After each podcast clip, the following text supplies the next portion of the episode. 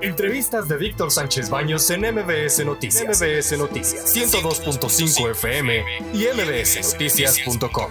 ¿Cómo estás, Roberto? Qué gusto tenerte aquí con nuestro auditorio. Muchas gracias, Víctor. Al contrario, gracias a ustedes por la invitación.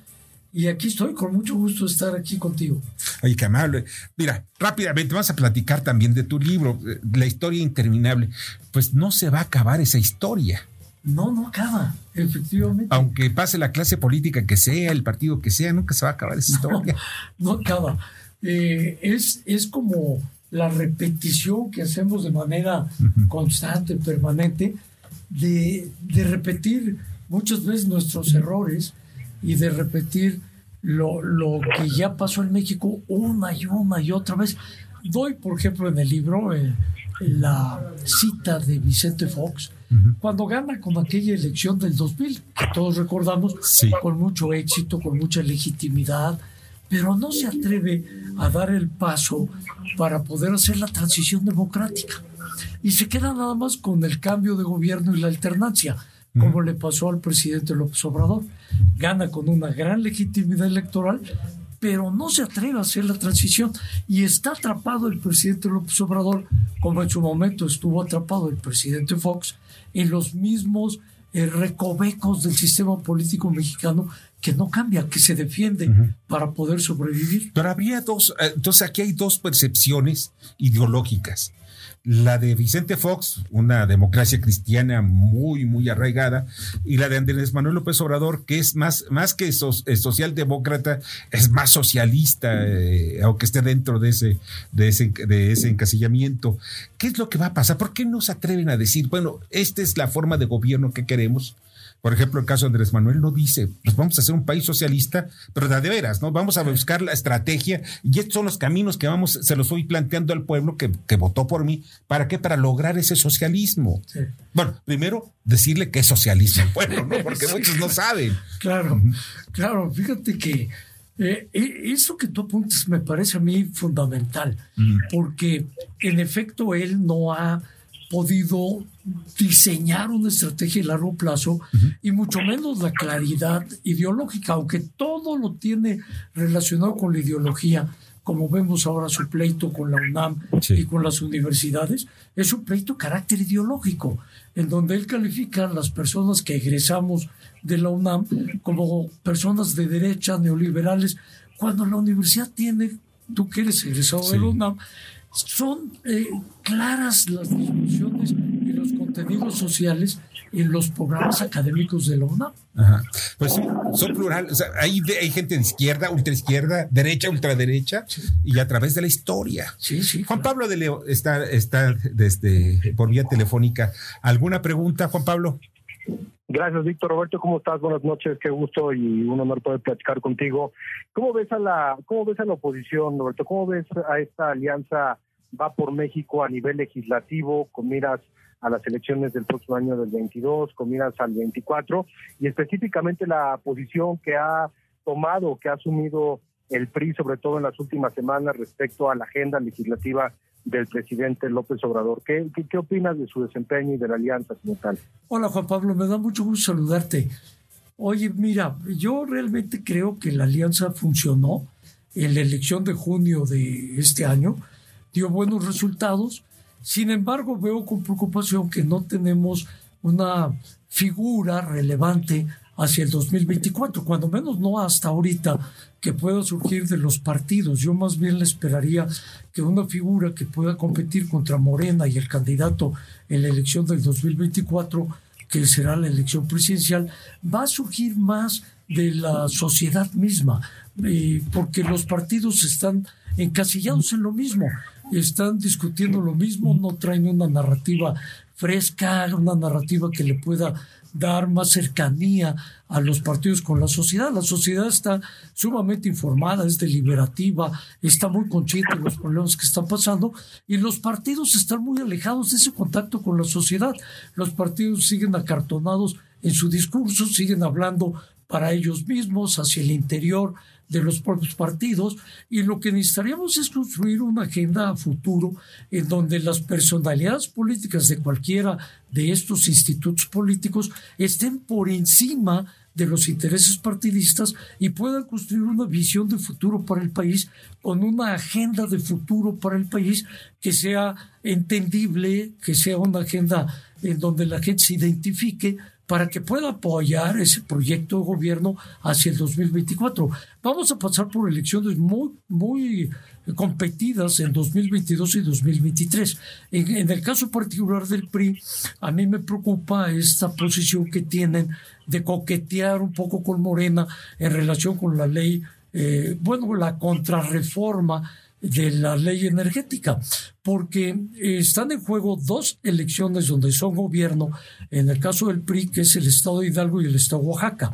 Yo veo muchas dificultades en esta eh, dupla de elecciones el año que entra, y luego en el 23 van a ir con los dos últimos estados que le quedan al PRI, que es Coahuila y el Estado de México. Es decir, que hoy, antes del 2022 y 2023, el PRI solo tiene cuatro gobiernos bajo su, su trabajo político. Eh, el PRI está en riesgo de hacerse muy pequeñito y si sigue coqueteando con Morena, yo creo que va a propiciar una división interna muy profunda en donde el PRI tiene un riesgo de extinción política. Bernardo Sebastián. Oye, Roberto, yo tengo un, yo tengo una pregunta, bueno, un par de preguntas que serían más en el caso de historia o de tu historia. ¿Es cierto que tu padre tenía conflictos con Luis Echeverría y que Luis Echeverría lo mandó a matar? Mira, sí tenían conflictos fuertes, eh, de hecho, porque cuando Carlos Madrazo empieza a formar un nuevo partido político que se eh, estaba desarrollando ya rumbo a la elección de aquel año, del, de 1900, empezaron en 68, 69, para la elección del 70. Y, y, Luis Echeverría pretendía ser el candidato del PRI.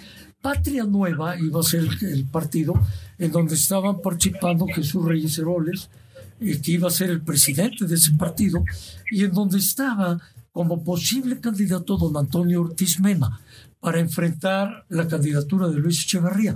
Las dificultades eran sumamente fuertes.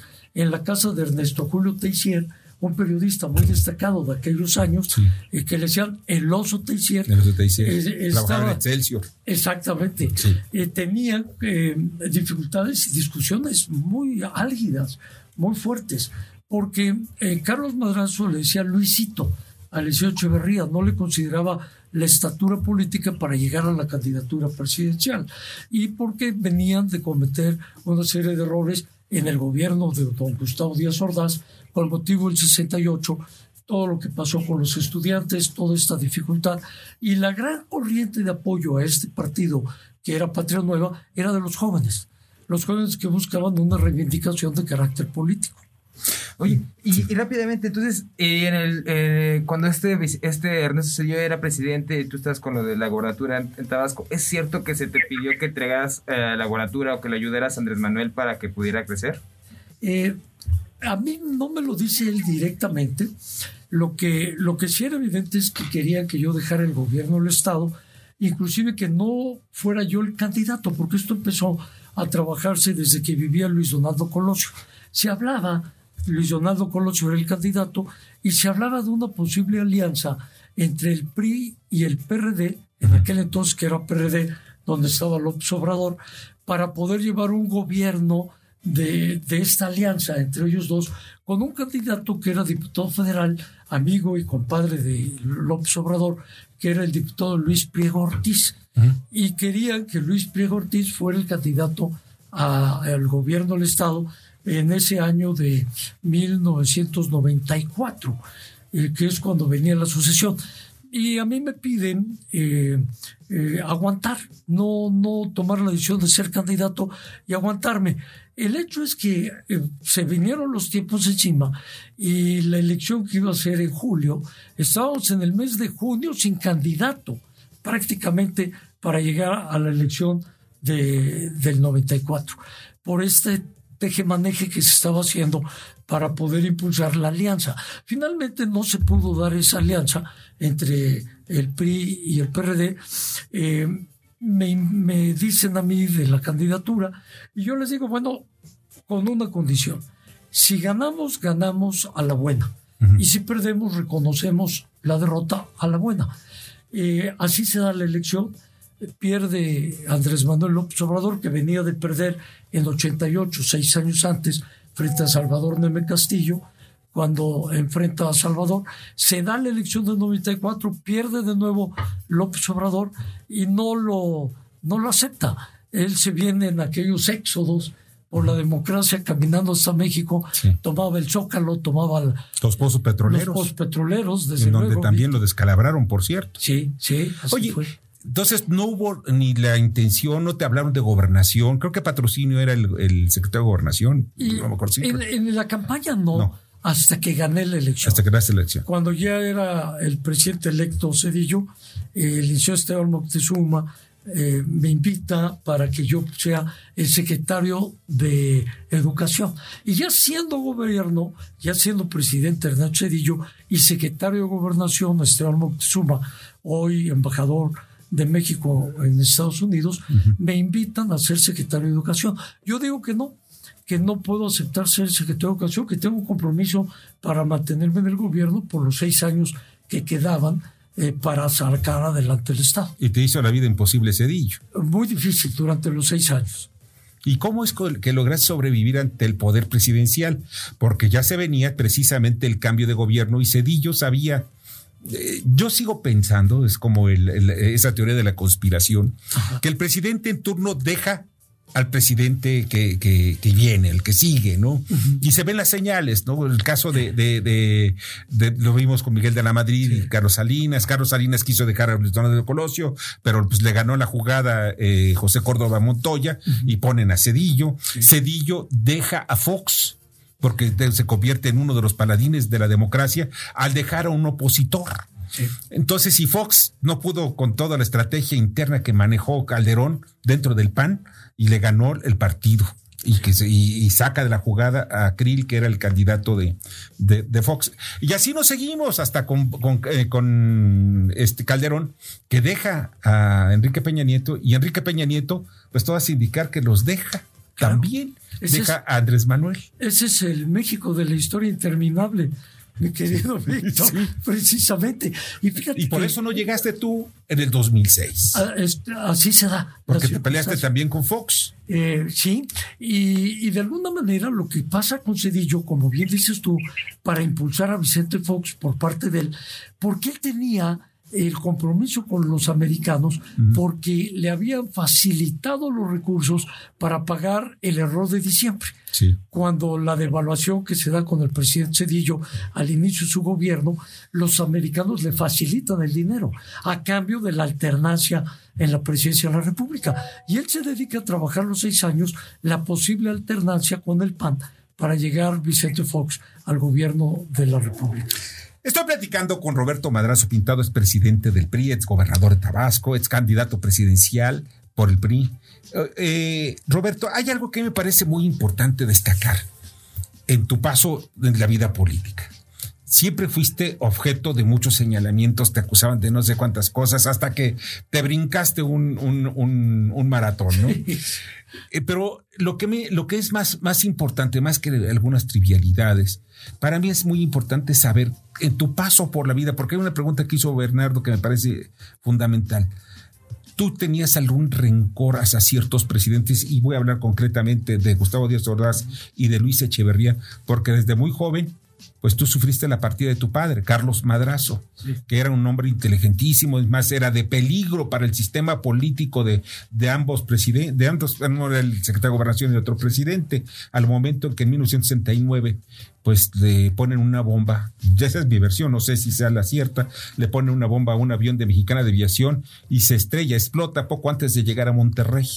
Sí, nosotros coincidimos con esa idea en la familia salvo un hermano de los cinco que somos, cuatro creemos que sí fue un atentado y que fue una bomba que matan a las personas que iban en el avión por eliminar a Carlos Madrazo, por la actividad que traía hacia la construcción de este partido que hemos comentado, Patria Nueva, y el sistema no lo permitía.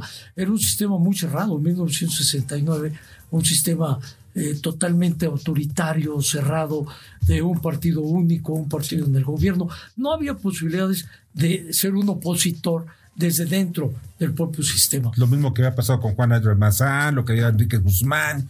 Claro, así fue. Los acabaron. Así fue. Sin embargo, nosotros, al quedar huérfanos, porque iba también mi madre, yo tenía 15 años cuando quedó huérfano, mi hermano el mayor, Carlos, tenía 28 años, Sergio tenía 25 años, Javier tenía 20 y Raúl, el más chico, tenía 13. Y quedamos huérfanos. Y, sin embargo no crecimos con ningún eh, rasgo de rencor, de odio. Eh, no nos interesaba pensar en eso, sino que nos adentramos más en el pensamiento de Carlos Madrazo, nos dedicamos a conocer mucho más qué pensaba, qué quería, cómo lo quería hacer y nos fuimos emocionando con el pensamiento. ¿Lo pusiste en tu libro también? Efectivamente. Juan Pablo de Leo. Dos preguntas. Por una parte, siguiendo un poco con, con, tu historia política y con la publicación de tus libros y los demás libros que, que has escrito, ¿qué tipo de voz buscas en este momento? ¿Qué interés por eh, eh, eh, que tu voz sea eh, escuchada? ¿Qué, ¿Qué tipo de pretensiones tienes en cuanto a temas de opinión pública? Y por otra parte, darle un poco de seguimiento a la pregunta que te hacía en cuanto al 2024 y hablas de candidatos quizá eh, eh, ciudadanos. ¿Qué opinas de, las opciones que podría tener el PRI? Por ejemplo, se, se habla de Alfredo del Mazo, de Osorio Chong, de Alejandro Murat y otros personajes. ¿Qué opinión tienes de ellos? Y por otra parte, ¿algún hombre ciudadano en, en específico que te venga eh, a la mente, no sé, tu opinión de Claudio X González, de Gustavo de Hoyos y estos personajes que han eh, tratado de ser una voz del empresariado en cuanto a temas de, oposición y, organización política. Gracias, Juan Pablo.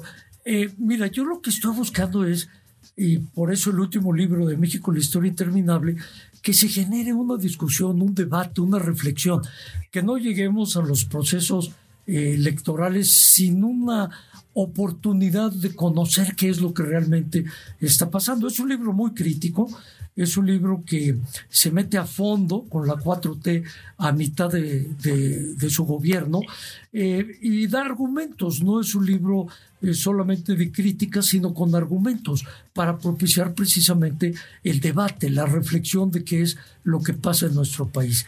Eh, lo que yo pienso de Sí por México es que es una instancia muy importante que ha podido sentar a dialogar a partidos muy encontrados entre sí.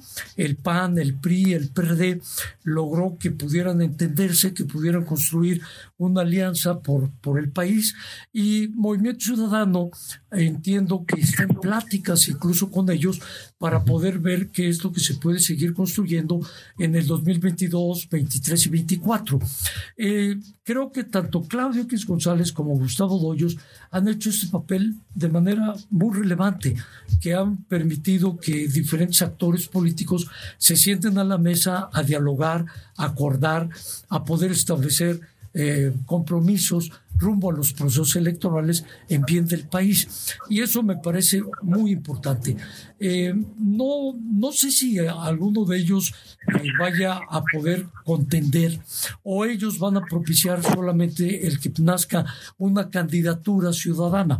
Será algo que estaremos viendo en el transcurso de los próximos dos años, en donde habremos de ver cómo se mueven los posibles candidatos ciudadanos y también cómo se mueven los candidatos dentro de cada partido.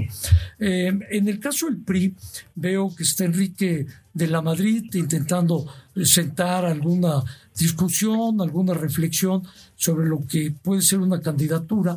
Eh, veo también con algún interés a quienes ya habían aspirado, como tú lo mencionas, a Miguel Osorio Chong, veo al propio Alejandro Moreno como presidente del partido que está aspirando a la candidatura. Pero me parece a mí que todavía es muy prematuro y que no hay una agenda definida. Hoy lo que sin duda va a ser más importante es cuál es la agenda, cuál es el compromiso, cuál es la visión del país y luego ver qué persona es la que se puede montar en ese esquema. Y esa visión se va a tener que construir por encima de los propios partidos políticos y a convocatoria, curiosamente, de los propios partidos políticos, para que los partidos puedan sentar eh, una base de discusión, de deliberación, pero que va a rebasar, desde mi punto de vista, a los propios partidos, porque... Pero no está Molina adelantándose. Ya tienen a Claudia Sheinbaum, ya tienen a Marcelo Ebrard y a Ricardo Monreal. Y ya están haciendo casi casi campaña. Se están haciendo campaña. Y el PRI, el PAN, los opositores están pasmados, como que no quieren ni moverse, no quieren respirar. Coincido, Víctor, coincido contigo y con Bernardo que así es. Están muy rezagados en la oposición. De hecho, no vemos una oposición que pueda ganar el debate hoy en día. Lo estamos viendo contra, con la contrarreforma eléctrica de cómo las encuestas van diciendo que el 60% de la población simpatiza, de acuerdo a algunas encuestas, con la propuesta de la contrarreforma de Andrés Manuel López Obrador. Y ese es un indicador interesante porque quiere decir que no está en la discusión lo que los partidos y los empresarios están diciendo, debatiendo, discutiendo, bajando a la, población, al electorado. Lo que está bajando es el discurso de las mañaneras y la narrativa del presidente. No está bajando la narrativa de la oposición. Tenías una pregunta, Bernardo, sobre el PRI. Exactamente, era ¿cuál es, cuál es tu visión del PRI? O sea, haciendo comparación, porque todo lo que has platicado hasta este momento es que se ha querido reformar el PRI y que hoy en día vemos que no es un partido sólido ni que de oposición. Y el mismo Alito pues le hace mucho cariño a Morena. O sea, ¿cuál es el futuro del PRI? ¿Tiene futuro para empezar? Sí, sí. ¿Sí tiene?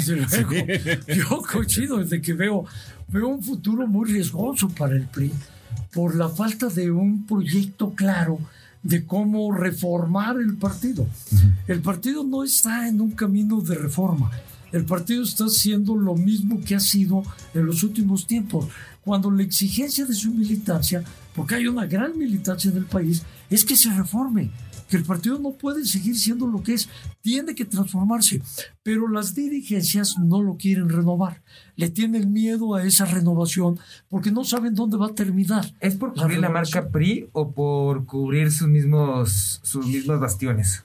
Por cubrir sus intereses de carácter personal están los dirigentes cuidando sus propios proyectos políticos en lugar de trabajar el proyecto político del y tú lo sabes muy bien porque te bloquearon no una, sino varias veces dentro del PRI. O sea, el enemigo lo tenías en casa. Adentro.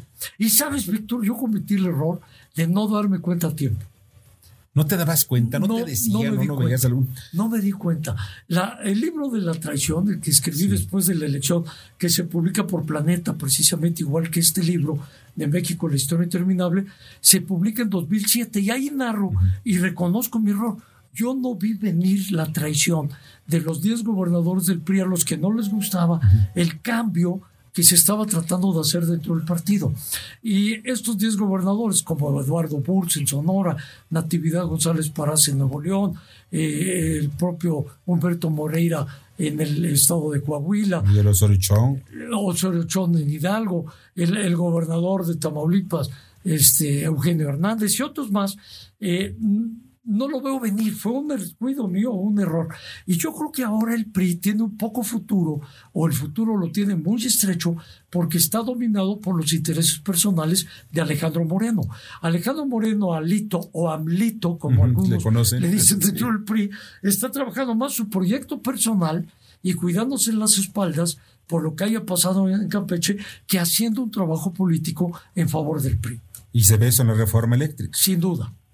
Sin duda. Oye, pues. El coqueteo es muy amplio. Sí, ¿verdad? Parece ser que. Muy evidente, ¿no? Esas son las cartas, como que está vendiendo caro su amor aventurero. Oye, Roberto, pues qué gusto que hayas estado con nosotros. De verdad te agradezco que nos hayas visitado y platicado sobre tu libro. Rápidamente, miren, se llama eh, México, la historia interminable, cómo liberarnos de una cultura política atrapada en el pasado. Y eso es muy importante. Los políticos, incluso los políticos jóvenes mexicanos, piensan viejo. Sí, sí vemos muchos ejemplos de políticos que son de edad muy joven y son muy viejos. Lo vimos con Peña Nieto.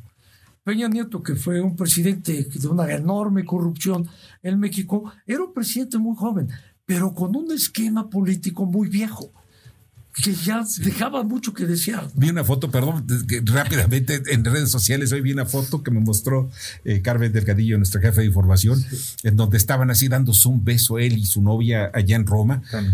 Entonces dices, oye, pues, oye, pues se ve bonito, está bonito, así como para una portada de alguna de esas eh, revistas, de amor, de amor revistas del corazón. Sí, oye, pues ya está la venta. Editorial Planeta ya está a la venta, ¿verdad? Está a la venta. Ya está. México, la historia interminable. Roberto Madrazo. Muchas gracias, Roberto. Víctor, muchas gracias, Bernardo, Juan Pablo, muchas gracias a todos ustedes. Escucha a Víctor Sánchez Baños en MBS Noticias. MBS Noticias 102.5 FM y MBSNoticias.com. Lunes a viernes, 9 de la noche, tiempo del centro de México.